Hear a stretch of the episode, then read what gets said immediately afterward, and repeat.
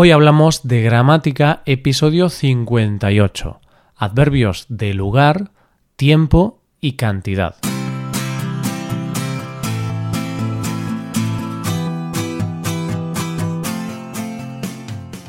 Bienvenido a Hoy Hablamos de Gramática, el podcast para aprender gramática del español cada semana. Ya lo sabes, publicamos nuestro podcast cada miércoles puedes escucharlo en iTunes, en Android o en nuestra página web.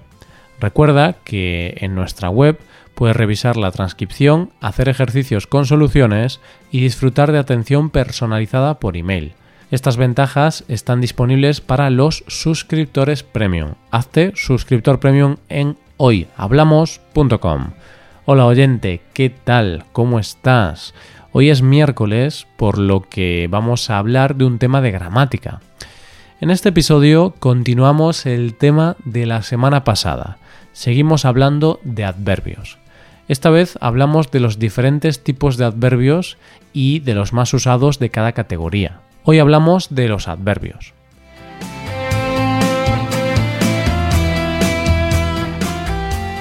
¿Recuerdas? Los adverbios son palabras invariables, es decir, nunca cambian, no tienen singular o plural, ni masculino o femenino, siempre usamos la misma palabra. Bien, pues en este episodio vamos a ver de forma más profunda los distintos tipos de adverbios con ejemplos de los más usados. Comenzamos con los adverbios de lugar. Estas palabras indican dónde ocurrió algo, responden a la pregunta ¿dónde? Los adverbios de lugar más usados son aquí, ahí, allí. Estos tres los usamos todo el tiempo. ¿Cuál es la diferencia? Si algo está aquí, significa que está muy cerca de nosotros. Si algo está ahí, significa que está a una distancia media, es decir, no está con nosotros, está un poco más lejos, pero no está muy lejos. En cambio, si algo está allí, pues esa es la distancia más grande, es una distancia larga, está lejos. Y en esta explicación he usado otros dos adverbios de lugar muy frecuentes cerca y lejos. Si tengo que volver a casa y mi casa está cerca, eso es bueno, porque no me cansaré. Pero si mi casa está lejos, mm, es una desgracia, porque tendré que andar mucho y acabaré muy cansado. Otros dos adverbios de lugar son dentro y fuera. La leche la tenemos que dejar dentro de la nevera para que se conserve, porque mm, si la dejamos fuera de la nevera, pues en poco tiempo se pone mala, se pone agria y no se puede beber. Y la verdad es que es una pena tener que tirar la leche.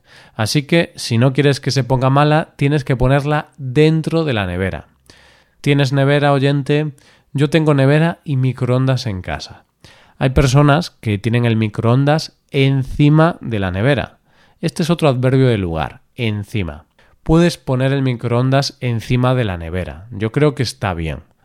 Lo único malo es que si tu nevera es muy alta, va a ser difícil llegar al microondas. Pero, ¿puedes poner el microondas debajo de la nevera? Hmm, aquí tenemos otro adverbio, debajo. Pues, oyente, poner el microondas debajo de la nevera me parece un error porque la nevera pesa mucho y al poner el microondas debajo, mm, el microondas se va a romper. Bueno, a no ser que tengas un microondas industrial o algo así, que aguante mucho peso encima, pero nunca he visto un microondas debajo de una nevera. Y vamos con otros dos adverbios de lugar, delante y detrás.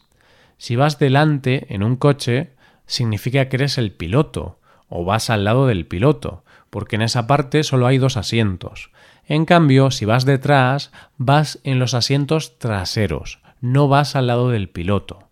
Relacionado con estos adverbios, tenemos una frase en español que usamos cuando alguien se pone delante de nosotros de forma grosera o cuando alguien se quiere poner delante de nosotros sin pedir permiso o de forma maleducada.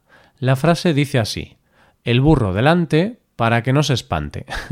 es decir, el burro tiene que ir delante para que no se asuste y se echa a correr. Estamos llamando burro a la persona que de forma maleducada pasa delante de nosotros. El último adverbio de lugar que vamos a ver hoy es alrededor.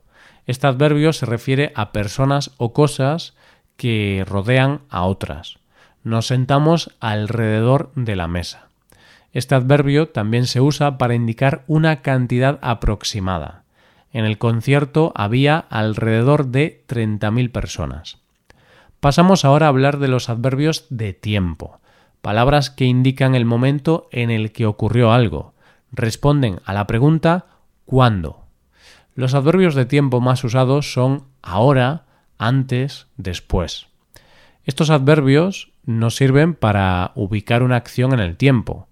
Si algo ocurre ahora, significa que ocurre en este mismo momento.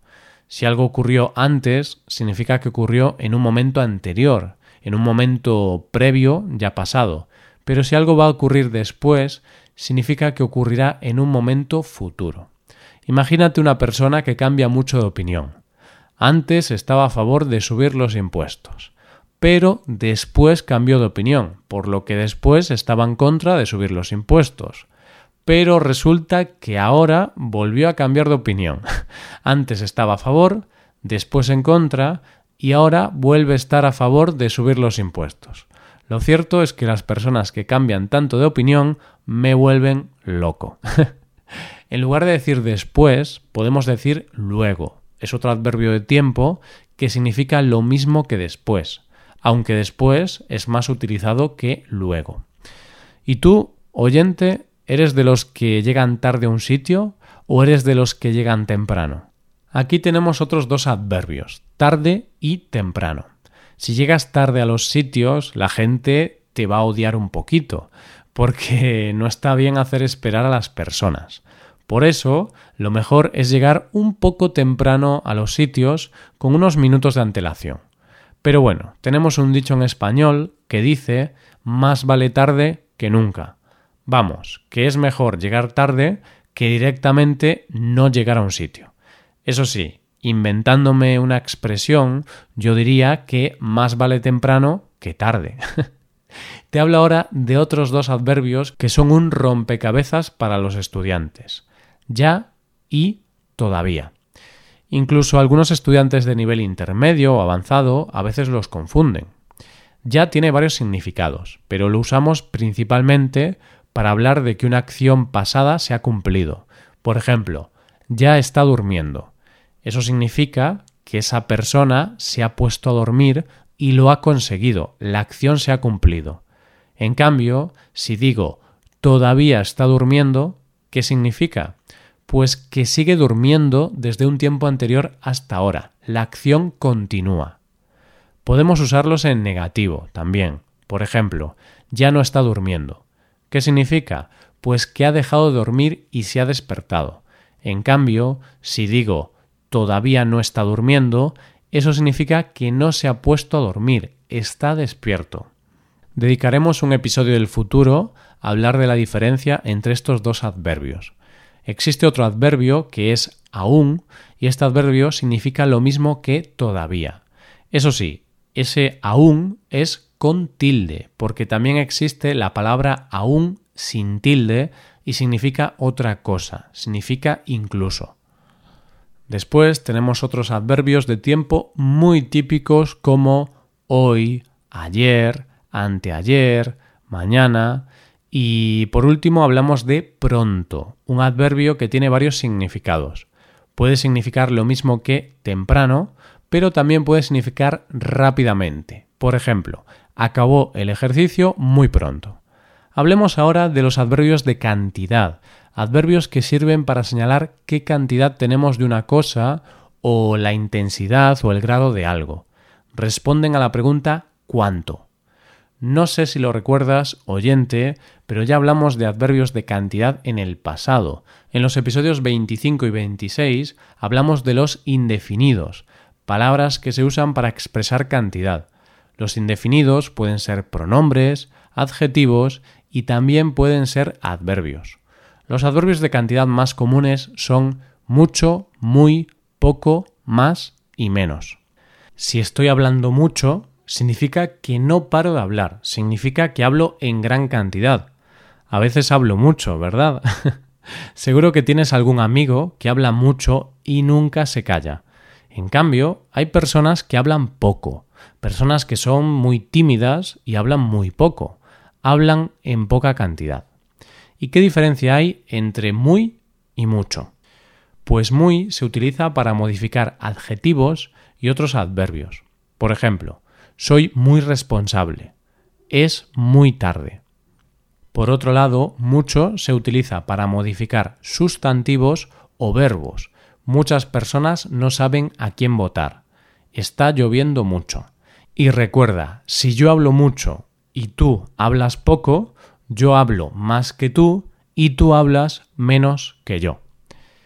Otros adverbios son bastante y demasiado. Bastante indica una cantidad abundante de algo, pero que es suficiente para nosotros. También puede ser equivalente a mucho o muy. Es bastante rico. Bebí bastante, pero no tengo resaca. Demasiado indica una cantidad excesiva, más de lo que queremos o necesitamos. He trabajado demasiado, ahora estoy cansado. También un adverbio interesante de esta categoría es casi lo usamos para indicar una cantidad aproximada o que algo se ha hecho por poco, es decir, que hemos quedado cerca o que hay poca diferencia. Por ejemplo, casi no consigo aprobar el examen. Aquí indico que he aprobado el examen, pero estuve muy cerca de suspenderlo. Si quieres aprender más sobre estos adverbios y sobre los pronombres o adjetivos indefinidos, te recomiendo escuchar los episodios 25 y 26 de este podcast. Por supuesto, existen muchos más adverbios de cantidad, tiempo o lugar. Hoy hemos visto algunos porque es imposible verlos todos.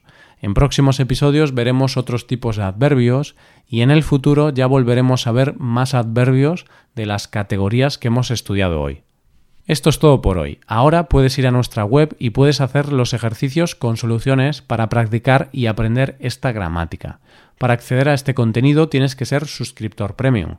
Si te haces suscriptor premium tendrás acceso a muchas ventajas. Podrás ver la transcripción y los ejercicios de este podcast, podrás hacer preguntas y recibirás atención individualizada por email.